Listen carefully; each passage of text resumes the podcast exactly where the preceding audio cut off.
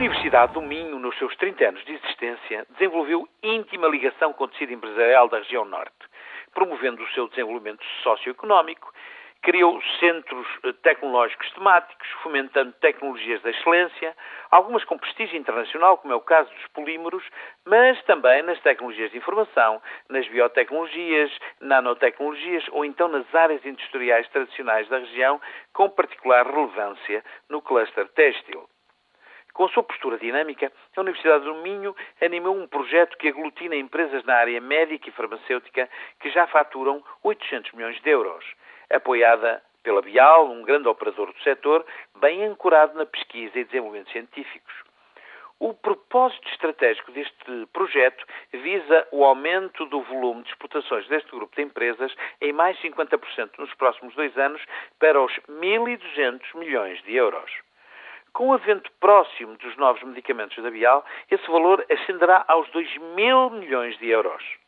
A partir de informações e de experiências, o aprofundamento de complementaridades tecnológicas e comerciais, mais a reconversão de atividades, a opção pela vertente científica ou tecnológica e o aproveitamento dos recursos do próximo quadro de referência estratégica nacional alavancarão um cluster inovador que potenciará exportações de maior valor acrescentado e afirmará uma presença da região nos mais relevantes mercados internacionais.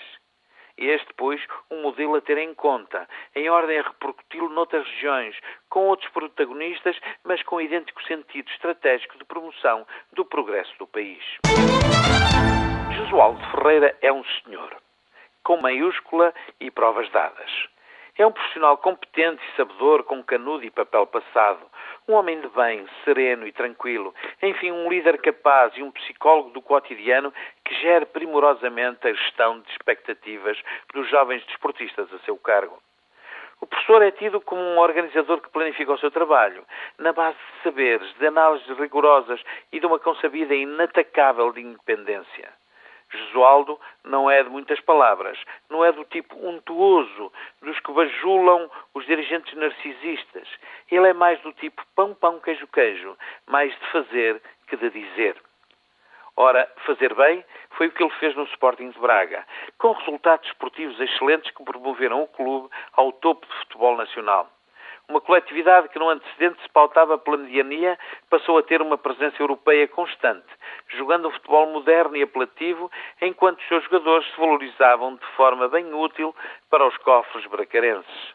Nesta época, em janeiro, os responsáveis do clube, mais orientados para as prioridades financeiras que, porventura, para aspectos da racionalidade competitiva, desnataram-lhe a equipa, alienando o Abel para o Sporting, o Nunes para o Mallorca e o Jorge Luís para o Dinamo de Moscovo. Com isso granjearam apreciável encaixe financeiro. Agora queixam-se do Braga não ter ficado à frente de qualquer um dos grandes que o são, não apenas pela dimensão, mas também pelo orçamento e pela massa crítica. Malgrado um excelente quarto lugar conseguido com a entrada na UEFA, mostraram-lhe afinal um cartão vermelho, pondo fim à pressa ao bem-sucedido trabalho do professor João Ferreira à frente da equipa bragarense. Assim, um novo ciclo desportivo poderá ter lugar, disseram-lhe. O professor merecia mais apreço e consideração. Queira Deus que se não enganem.